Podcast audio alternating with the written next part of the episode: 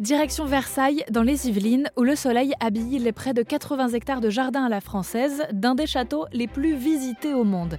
Riverains et touristes s'y retrouvent, notamment au beau jour, pour pique-niquer, se balader, flâner, visiter ou faire de la barque. Ces hectares, Joël Cotin les parcourt tous les jours depuis 1986.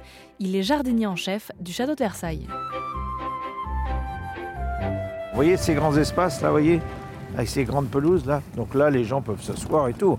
Donc c'est libre.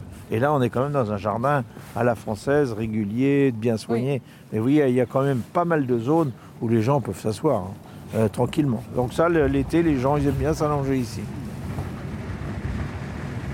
Alors, on va aller sur l'orangerie, le joyau de Versailles, mais bien caché. Et alors à Versailles, il n'y a rien qui, qui n'est cultivé pour être mangé Ah, alors euh, non, parce que c'est un autre métier. Quand on commence à faire du légume, on fait un métier de maraîcher. Donc si on fait du fruit, on fait un métier de fruitier. Donc euh, donc euh, c'est pas la même chose. Donc nous on fait on donne du plaisir aux gens, c'est l'ornemental, on va pas manger les feuilles comme ça. Donc donc chacun son métier. Moi je voudrais bien cultiver des légumes et faire du légume, mais bon, je peux pas tout faire, j'ai pas assez de garçons voilà. Vous pensez que vous, vous savez prendre le temps, vu que vous travaillez dans un jardin ou... Oui.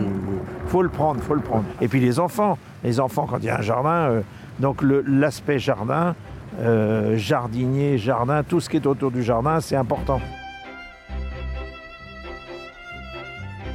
Notez que depuis le 10 juin et jusqu'en septembre, les grandes zones nocturnes vous permettent de continuer à profiter des jardins du château de Versailles et de ses fontaines jusqu'au bout de la nuit. Pour en savoir plus, rendez-vous sur le site du château.